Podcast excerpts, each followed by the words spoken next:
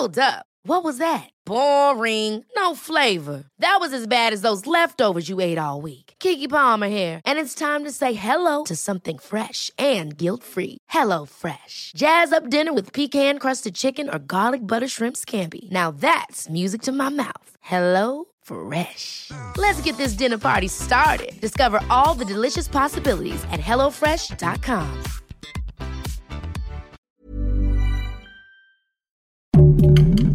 Heraldo Podcast, un lugar para tus oídos. Hoy, en primera plana, ¿sabes qué beneficios y consecuencias tiene el aumento del petróleo en México por la guerra entre Ucrania y Rusia? Esto es Primera Plana de El Heraldo de México.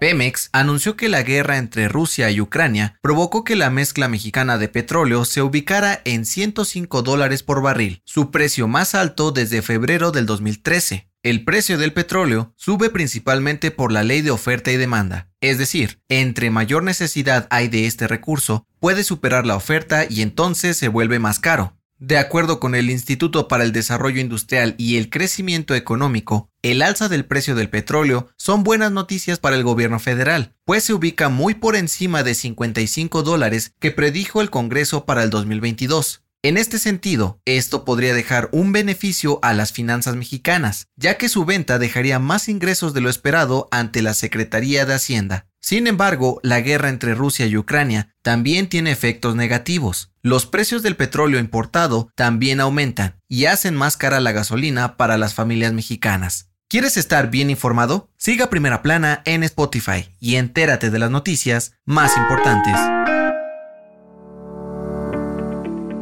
Al menos 20 mexicanos llegaron a Rumania desde Ucrania para abordar el avión de la Fuerza Aérea Mexicana que los sacará de la zona de conflicto. A los paisanos y sus familias les tomó cerca de 19 horas salir de Kiev, capital de Ucrania tomada por tropas rusas, para llegar hasta Bucarest, desde donde saldrán a Ciudad de México. Tuvieron que recorrer carreteras con retenes militares y retar el toque de queda impuesto por las autoridades de Ucrania. La Secretaría de Relaciones Exteriores informó que el avión con los repatriados mexicanos despegará este jueves desde Bucarest y se espera que llegue el fin de semana. En la mañanera de este miércoles, el presidente Andrés Manuel López Obrador aseguró que todos los connacionales y sus familias tendrán apoyo del gobierno y afirmó que los ciudadanos extranjeros que pidan refugio en México serán recibidos y protegidos en nuestro país. Con información de Yadín Xolalpa y Raimundo Sánchez.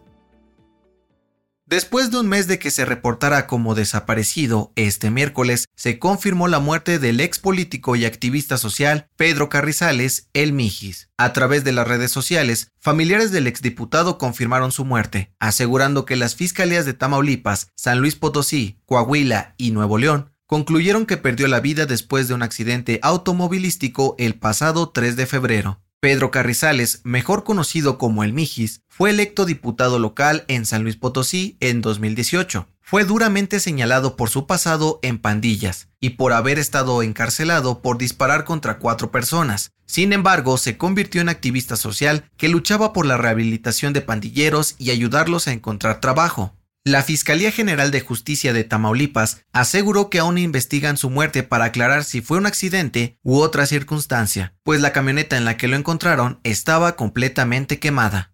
En otras noticias, la Fiscalía General de Justicia de la Ciudad de México dio a conocer que detuvieron a Miguel N., presunto feminicida de la periodista Michelle Simón. Aseguraron que avanzan en las investigaciones para esclarecer el crimen. En noticias internacionales, el gobierno de Ucrania informó que han registrado la muerte de más de 2.000 civiles en siete días de guerra con Rusia y al menos un millón de evacuados refugiados en otros países. También destacaron que sus socorristas han conseguido salvar la vida de más de 150 personas y sofocar más de 400 incendios provocados por los bombardeos. Y en los deportes, el dueño del Chelsea, el ruso Roman Abramovich, anunció que pondrá a la venta el club inglés ante las amenazas de sanciones del gobierno británico contra empresarios rusos. El dato que cambiará tu día. No solo los seres humanos nos llamamos unos a otros por nuestro nombre, también los delfines. De acuerdo con una investigación de la Universidad de San Andrés en Escocia, los delfines son tan inteligentes que se llaman unos a otros por su nombre. Estos animales usan un silbido único que distingue a cada uno de los individuos dentro de un grupo. Estos silbidos distintivos tienen frecuencias especiales para ser reconocidos de una manera similar a cómo los humanos usan los nombres. La recomendación. Todos en algún momento hemos tenido diarrea. Pero no muchos sabemos que es bueno comer y los remedios más efectivos cuando nos da, especialmente cuando mamá no está cerca. Escucha el nuevo episodio del podcast Preguntas Tontas para Todos, donde Fergay y Nuria Ocampo te darán tips que te ayudarán a aliviar este malestar. Yo soy José Mata y te espero en la próxima. Esto fue Primera Plana, un podcast del Heraldo de México.